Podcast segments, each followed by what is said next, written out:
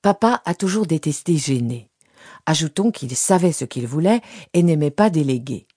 Ainsi, avions-nous trouvé dans un tiroir de son secrétaire un contrat signé avec la même maison mortuaire qui s'était si bien occupée de maman quelques années auparavant. Réglé par mensualité, car ce n'est pas parce que l'on porte un grand nom et possède un château que l'on dispose d'un compte en banque bien garni, contrairement à ce que ces messieurs du fisc imaginent. Il ne restait, ironie du sort, clin d'œil du destin, qu'une dernière mensualité à payer. Un mot y était joint sur une feuille volante que Diane nous a lu à haute voix. Surtout, pas de pleureurs au château avant les funérailles, et le jour venu, plutôt que gerbes et couronnes, un don à son association pour les jeunes artistes peintres. Enfin, figurait la musique qu'il souhaitait voir jouer à l'entrée et à la sortie de l'église. Et là, c'est sûr, ça allait décoiffer. Pauvre Mamouchka, heureusement qu'elle ne serait pas là pour l'entendre. Nos parents ont fait un mariage de raison. Aymar de Forgeois apportait son nom, son château, un parc aux arbres séculaires et l'accès à la meilleure société de la ville. Paulette Legras, on passait vite sur le patronyme, une dot rondelette constituée avec vaillance par un père commerçant, épouse à la caisse. Pour la gamine, moquée sans pitié par les rodedeux de la ville, dans le collège privé censé lui permettre de grimper l'échelle sociale, c'était la revanche dont elle avait rêvé, classe après classe, le nez coulant sur ses cahiers. Sans se douter qu'elle resterait une parvenue aux yeux de ceux qui, ayant reçu les bonnes manières en héritage, peuvent s'en autoriser de mauvaises, et possédant dès le berceau un langage châtié, emprunter sans complexe celui du chartier.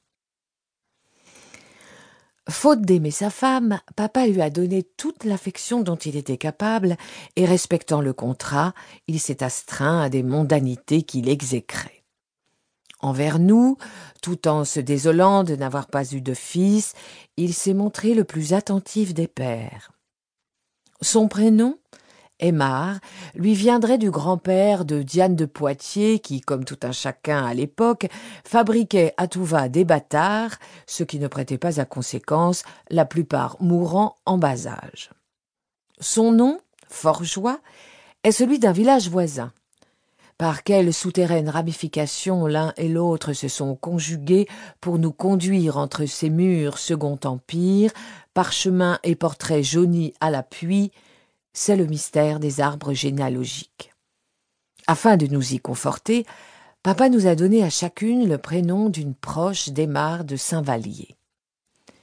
Diane, comme celle que l'on appelait la belle dame de Poitiers, pour notre sœur aînée, quarante-six ans. On dit que le prénom influe sur la personnalité de celui ou de celle qui le porte. Diane est la seule d'entre nous qui sache compter, Bercée, à l'âge des contes de fées, par l'histoire de la protectrice d'Henri II, qui buvait de l'or pour rester jeune, belle et continuer à lui plaire. Et qui, par ailleurs, sut préserver ses biens dans une Europe déjà en proie à de cruelles convulsions. Rien ne change. Notre sœur est trader dans une grande banque. Tout occupée à mener sa carrière, elle n'a pas pris le temps de se marier. Qu'importe, puisqu'elle n'aime pas les enfants tyranneaux d'aujourd'hui.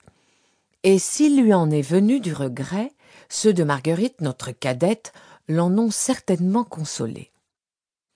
Marguerite, puisqu'on en parle, comme Marguerite de Valois, épouse d'Henri II, a quarante ans. On l'appelle Margot en hommage à Alexandre Dumas. C'est la plus belle d'entre nous et la plus décidée à le rester. Elle règne sur le cœur d'un mari prêt à tout pour la garder et sur trois garçons, fort heureusement pour eux, élevés par leur grand-mère paternelle. Pour mériter son royal parrainage, Margot écrit des poèmes publiés à compte d'auteur, cherche la compagnie des artistes et croit à l'influence des astres pourvu qu'il lui soit favorable. Mytho, nympho, touchante, incontrôlable moi entre les deux. Sur cette place au centre, on a tout dit. Bonne ou mauvaise, je m'en accommode. Moins en lumière,